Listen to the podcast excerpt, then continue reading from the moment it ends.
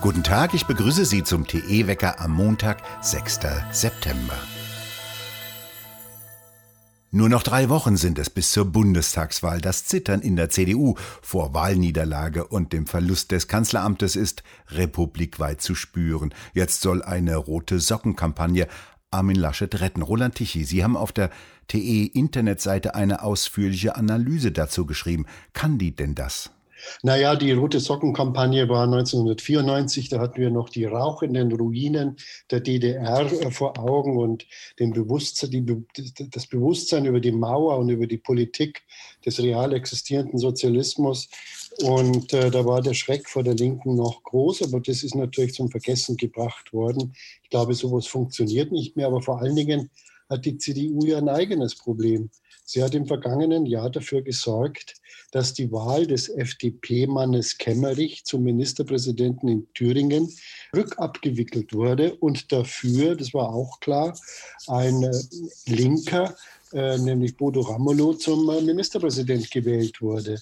Und dann im zweiten Zug sollte da ja relativ zügig eine Neuwahl stattfinden. Das hat die CDU verhindert, sodass Bodo Ramelow jetzt eine ganze Legislaturperiode auf Kosten und mit, äh, mit dem Rückhalt der CDU regieren kann. Da ist dann die Frage, was ist denn so schlecht an den Linken, wenn man sie zum Ministerpräsidenten macht? Also diese Logik ist eine, die wirklich äh, sehr speziell äh, nur für CDU eingefleischte zu verstehen ist. Dann kommt eine Energiewende dazu, die den Strom in Deutschland so teuer wie in keinem anderen Land der Welt gemacht hat. Benzinpreise, die bis um 70 Cent pro Liter steigen dürften und Heizen dürfte im Winter ebenfalls so teuer werden wie nie. Kein Wort dazu von CDU-Kandidat Laschet. Sieht er den weißen Elefanten im Raum nicht oder wagt er es nicht, ihn anzusprechen? Das Problem ist, dass über diese Themen die Parteien sich ziemlich einig sind, die regierenden oder die miteinander regieren könnenden Parteien, also CDU, CSU, SPD, Grüne und Linke und die FDP. Und dass natürlich diese Probleme nicht mehr angesprochen werden im Wahlkampf. Also im Wahlkampf wird so getan, als würden über diese große Themenpalette Einigkeit bestehen. Das tut sie aber nicht. Viele Leute sind gegen diese rasante Erhöhung wieder der Flüchtlingsstrome, wie sie jetzt derzeit stattfindet. Viele Menschen wollen niedrigere Energiepreise, glauben nicht daran, dass Windräder, auch wenn sie stehen, Strom produzieren, weiter fort. Also der weiße Elefant, von dem Sie sprechen, das ist Angela Merkel. Und Laschet hat nicht die Kraft, sich von Angela Merkel zu lösen. Er fährt in den Spurrillen weiter, die sie vorgegraben hat und die letztlich äh, zu den Grünen und zur SPD führen oder zur Linken.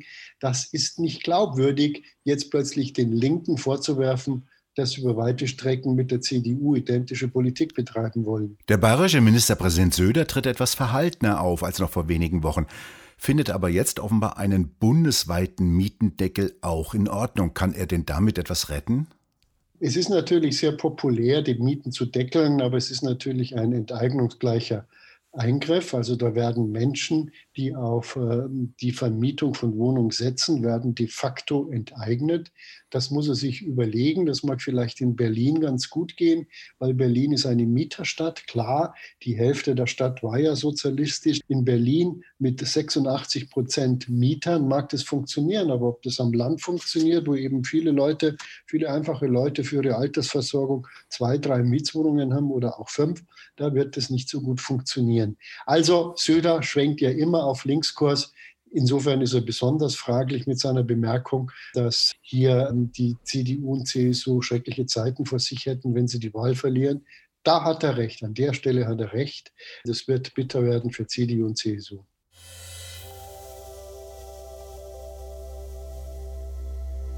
In dieser Woche startet die internationale Automobilausstellung zum ersten Mal in München.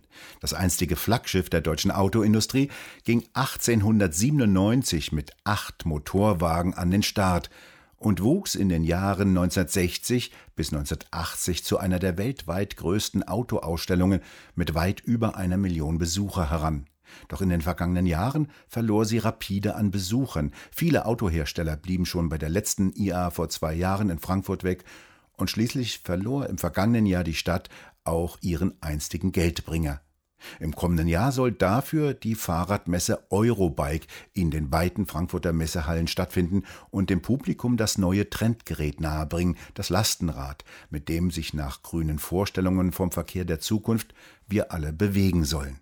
Die letzte Eurobike allerdings schloss in der vergangenen Woche in Friedrichshafen am Bodensee ihre Pforten zum letzten Mal. Die litt ebenfalls an Schwund. Nur noch knapp die Hälfte der bisherigen Aussteller und nur rund 30.000 Besucher waren an den Bodensee gekommen.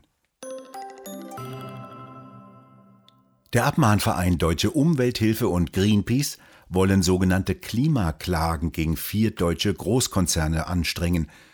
Von den drei Autokonzernen BMW, Mercedes, Volkswagen und dem Öl- und Gaskonzern Wintershall, fordern die beiden Organisationen, dass bis zum Jahre 2030 unter anderem der Verkauf von Autos mit Verbrennungsmotor gestoppt wird. Das Öl- und Erdgasunternehmen Wintershall soll spätestens ab 2026 keine neuen Öl- und Erdgasfelder mehr erschließen. Greenpeace, zu dessen 50-jährigen Bestehen Kanzlerin Merkel vor kurzem die Festrede gehalten hatte, und die DUH wollen die Konzerne dazu verpflichten, ihre Geschäftsmodelle so zu ändern, dass sie die Ziele des Pariser Klimaabkommens erfüllen.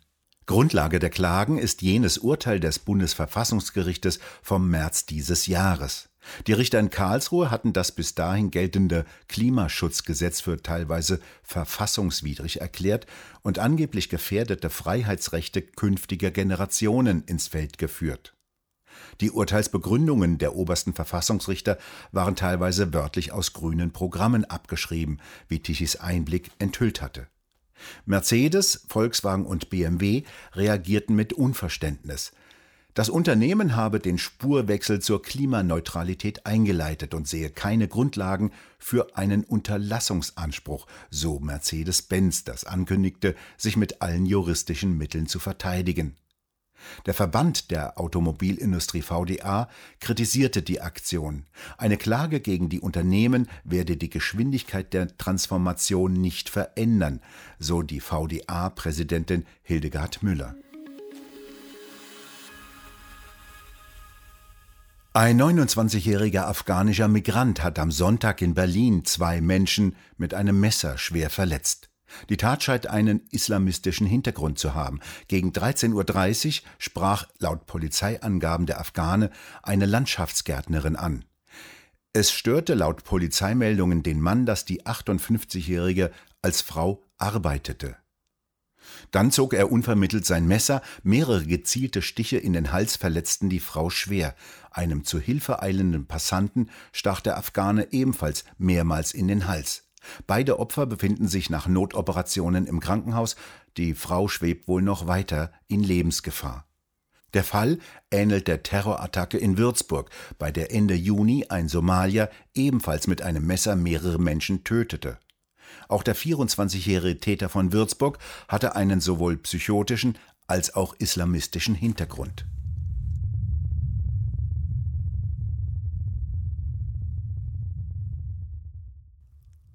So klingt es auf dem Mars.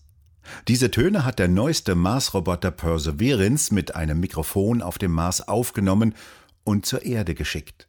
Das Rumpeln stammt vom Wind auf dem Mars und es klingt deshalb so tief, weil die Atmosphäre des Mars viel dünner als die auf der Erde ist und nur etwa ein Hundertstel der Erdatmosphäre beträgt.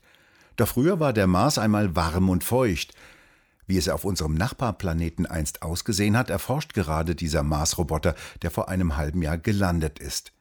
Er hat in den vergangenen Tagen versucht, Gestein auf dem Marsboden anzubohren und eine Probe zu nehmen. Die ersten Versuche gingen schief, doch gestern Abend bestätigte die NASA, dass der Roboter erstmals eine Gesteinsprobe entnommen und sicher verstaut hat.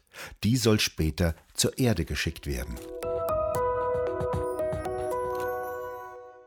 In Stuttgart gewann gestern Abend die deutsche Fußballnationalmannschaft in einem überzeugenden Spiel mit einem deutlichen 6 zu 0 gegen Armenien.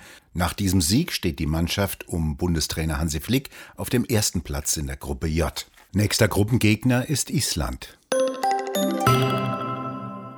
Heute bleibt das Wetter, wie es am vergangenen Wochenende war. Sonnig, warm und trocken, mit Temperaturen bis teilweise 28 Grad in der Nähe des Rheins. Das bleibt auch noch so am Dienstag und Mittwoch. Für Donnerstag sagen einige Wettermodelle, dass sich die Wetterlage verändern und Regenschauer bringen könnten. Aber andere Modelle kommen zu dem Ergebnis, dass sich erst ab dem kommenden Wochenende die Großwetterlage ändern soll. Wir bedanken uns fürs Zuhören und schön wäre es, wenn Sie uns weiterempfehlen würden. Und wir hören uns morgen wieder, wenn Sie mögen.